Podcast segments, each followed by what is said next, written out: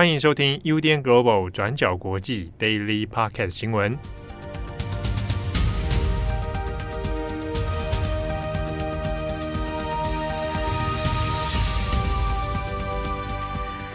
欢迎收听 UDN Global 转角国际 Daily Podcast 新闻。我是编辑佳琪，我是编辑慧仪。今天是四月八号，星期五。好，那今天呢，一样来更新几则重大的国际新闻。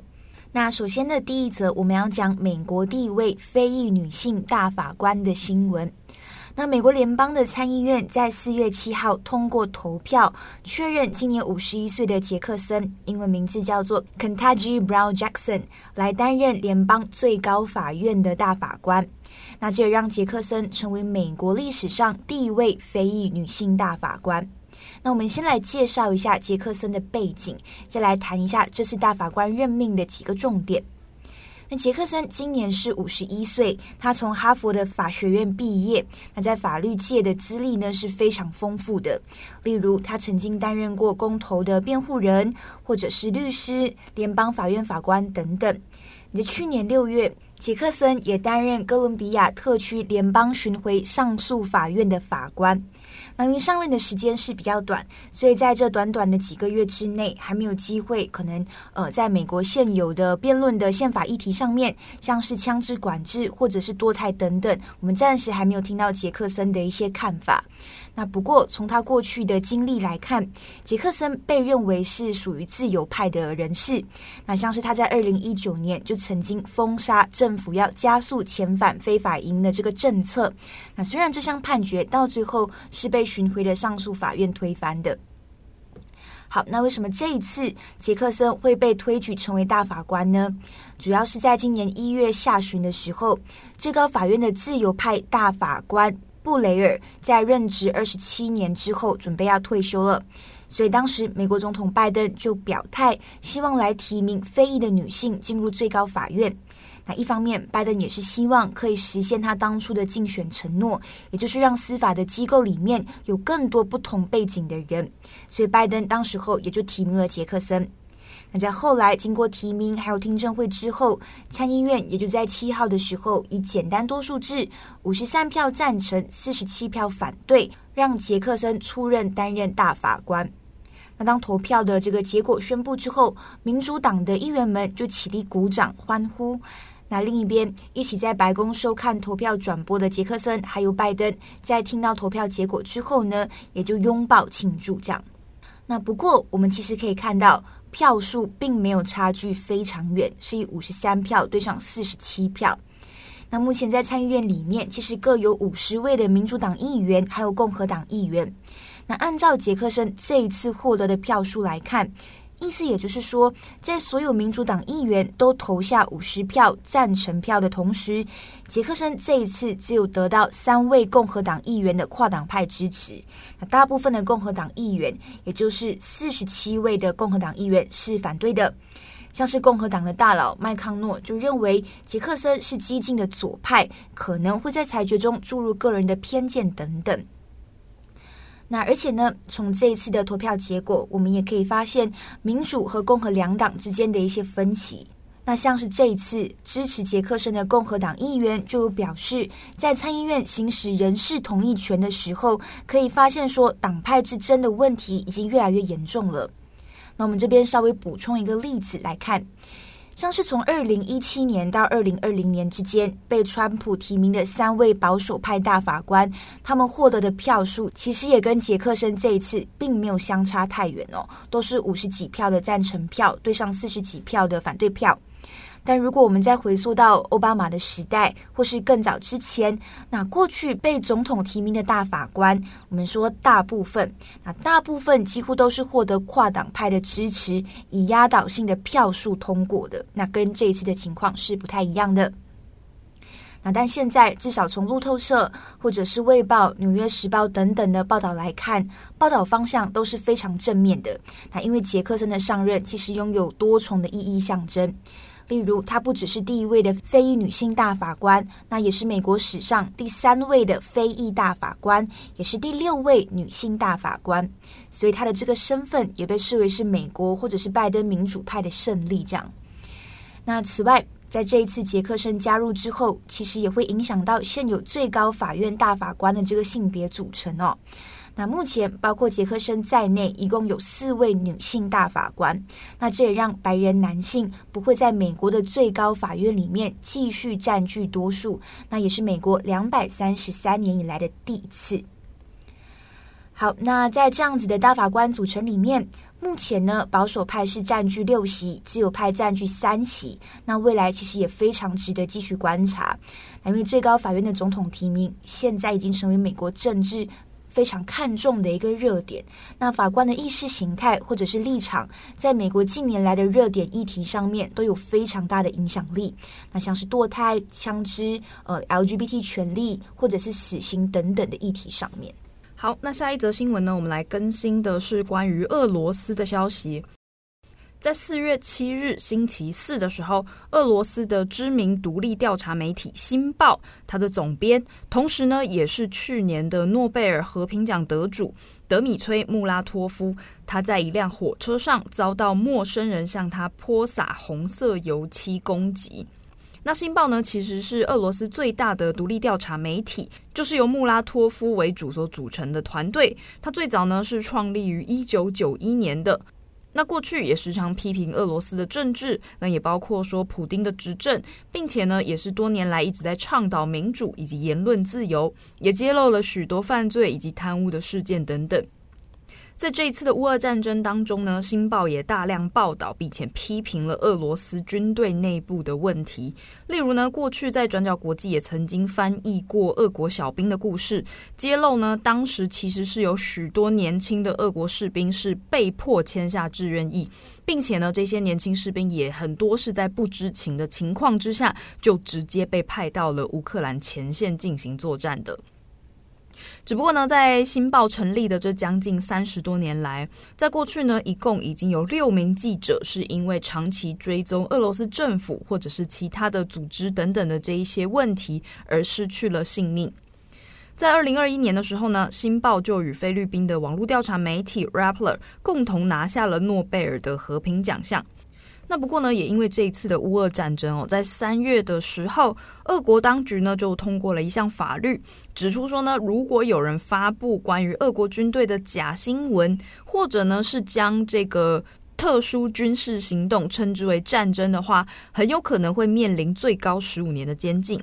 那随后呢，新报也就因为他们过去自己比较特别反对政府的立场，就被俄国当局呢以制造假新闻的问题收到了警告，随后要求停刊。那新报呢就于三月二十八日的时候停止运作了。在那之后呢，有许多新报的这些新闻编辑团队的成员们都离开了俄罗斯，并且呢，以其中的一位前副主编马丁诺夫为首，在前几个星期推出了新的媒体，叫做《新报欧洲》（Novaya Gazeta Europe），并且呢，会以多种语言来进行播报。而穆拉托夫本人呢，他现在还在俄罗斯境内，他也在两周之前才宣布说他会拍卖自己的诺贝尔和平奖的奖章，因为呢，他想要把这一笔款项给捐出来支持乌克兰的难民。而回到这一次的事件呢，其实根据一些相关报道整理哦，当天穆拉托夫他其实是正搭上一辆从莫斯科要开往东部城市萨马拉的火车，去探望他的家人。只不过呢，在列车上的时候，突然有一名身份不明的男子对着穆拉托夫大喊，朝他丢了一桶红色油漆。根据穆拉托夫的说法呢，这位不不明的袭击者，他就是对着他大喊：“穆拉托夫，这是为了我们孩子而丢的。”可能呢，这个我们的孩子，他猜测是指的是俄罗斯军队啦，因为《新报》过去就是一直站在反对战争，并且就是直指军队有很多问题等等的立场在做报道的。那从穆拉托夫他提供的一些照片当中呢，就可以看到，在袭击者对他泼油漆之后，他全脸、全身上下都盖满了油漆，而且呢，他的车厢的窗帘啊、座椅啊，还有那个简便的那种桌子上面的一些杂物等等，也全部都被弄脏了。穆拉托夫他就在袭击发生之后表示呢，自己的脸上也沾到了油漆。而且呢，在这个油漆里面可能有包含这个丙酮的成分，因此呢，他表示说他自己的眼睛出现了烧灼般的严重疼痛。不过呢，随后就根据后面的一些媒体报道整理，目前呢，《新报》的发言人已经表示说呢，穆拉托夫他在经清洗之后，目前是没有其他大碍的。他也继续自己的行程前往去探望自己的家人。他也在遭受攻击的当下就有追上这名袭击者，并且想办法拍下了他的照片。目前这些资讯呢，已经通知了警方来继续寻找这名肇事者。好，那接下来呢，也来持续更新，延续这个前两天的布查惨案的状况。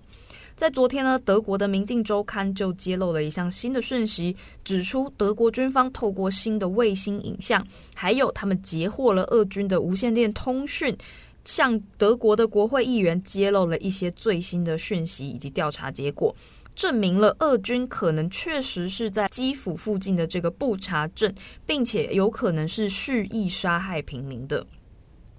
根据明镜的这份报道内容呢，他们指出了这一些德国官方他们所截获的俄军资讯，包括说第一个是交通路线，俄军所进行的交通路线确实与陆续发现的这一些在布查街头的平民尸体的位置是相符合的。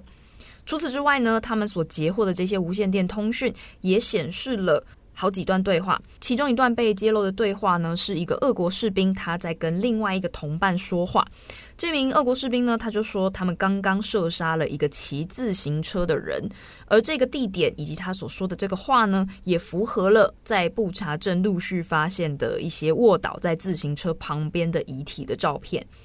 而至于在另外一段德国所截下的录音对话当中呢，另外一名俄军他们所说的内容是说：首先你先去审问这群士兵，然后要向他们开枪。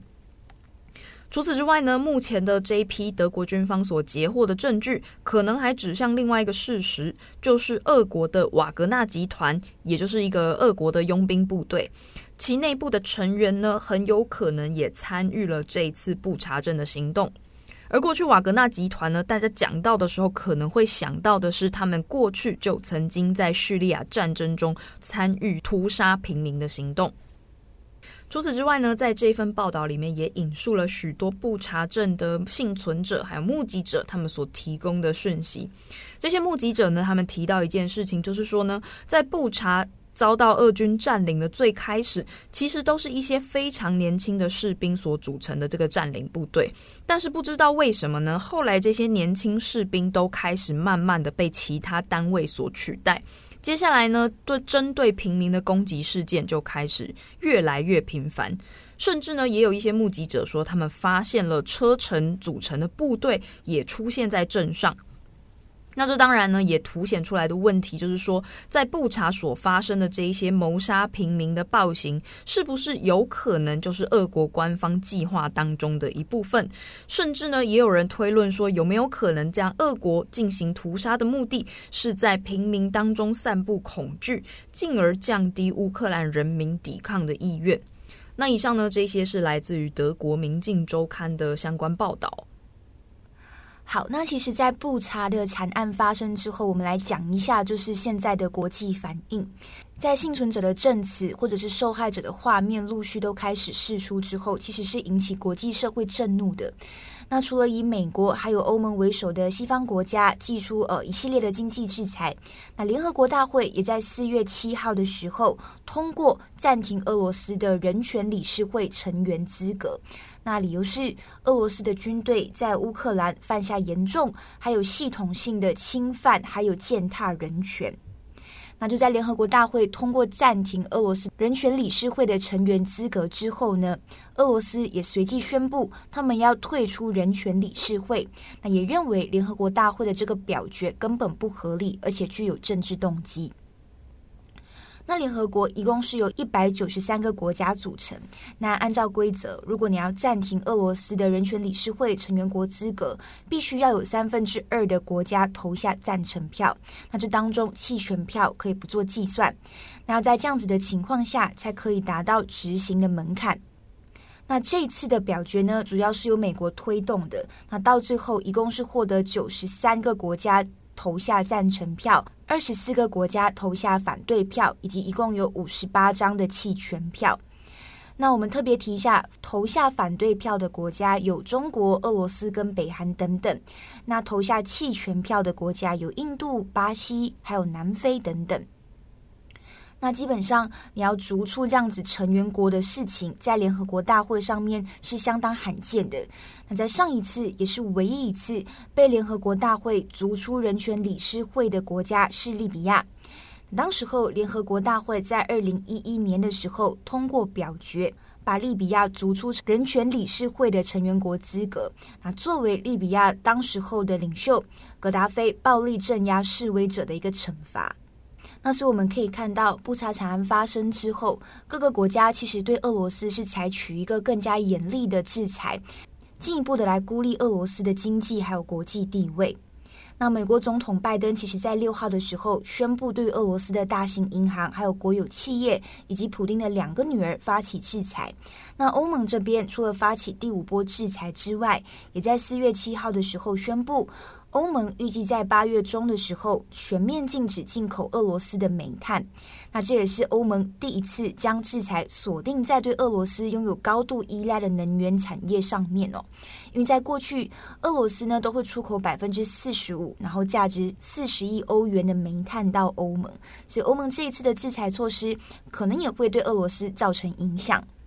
那我们其实可以把布查的惨案当成是俄罗斯入侵乌克兰以来一个非常重要的转折点哦，因为就连印度其实也没有回避这一次的布查惨案。那战争开打以来，印度的态度其实也是相对暧昧的，但是在惨案发生之后呢，印度也是发表了战争开打以来最强烈的一个声明。那除了谴责布查镇的镇压行为，也呼吁国际要展开独立的调查。但相较起这一些国家，我们要特别再讲一下中国。中国的表态依旧是相对克制的。那像是在这一次的布查惨案里面，中国官方呢只是呼吁各方，尽管事件让人不安，但是指控必须基于事实。那也强调说，人道主义的问题不应该被政治化。那我们刚有提到，中国在这一次的联合国大会上投下反对票，也就是反对暂停俄罗斯的人权理事会资格。那按照中国的立场，他们认为说，联合国大会呢这一次是有点仓促行事，那这样子的做法只是要逼迫各国选边站，那只会加剧成员国的分歧还有对抗，那基本上只是火上浇油而已。但是很微妙的是，联合国大会其实也曾经在三月三号还有二十四号的时候通过一项决议，也就是要求谴责俄罗斯入侵乌克兰。但是当时候中国不是投下反对票，中国当时候两次都投下了弃权票，那不愿意直接表态。那这其实也是战争开打以来中国官方一贯采取的态度，也就是两边游走，不愿意被拖下水这样子的一个应对方式。那而且直到现在，中国目前呢还没有把俄罗斯的军事行动定调为入侵，但是中国其实也是有提供救援物资到乌克兰。那它的立场在这之中其实也有一些些微的变化。那像是路透社就分析。中国虽然不太可能放弃在外交上面对俄罗斯展现所谓的默契支持，但至少中国如果愿意默认，如果你支持俄罗斯，可能自己也会面临制裁，你自己也会面临一定的后果，那你意识到这样子的问题就已经足够了。那至少在目前的阶段，也可以发现中国非常谨慎的处理跟俄罗斯之间的关系。那例如，中国的国有炼油厂正在避免跟俄罗斯签订新的石油合约。那或者是中国的石油化工集团，目前也已经暂停了在俄罗斯的石化投资或者是天然气业务的谈判等等。好，那么以上呢就是布查惨案的后续更新，还有国际社会，特别是中国的反应。以上呢就是今天的 Daily Podcast 内容。我是编辑佳琪，我是编辑会议，我们下次见，拜拜，拜拜。感谢你的收听。想知道更多详细资讯，请上网搜寻转角国际。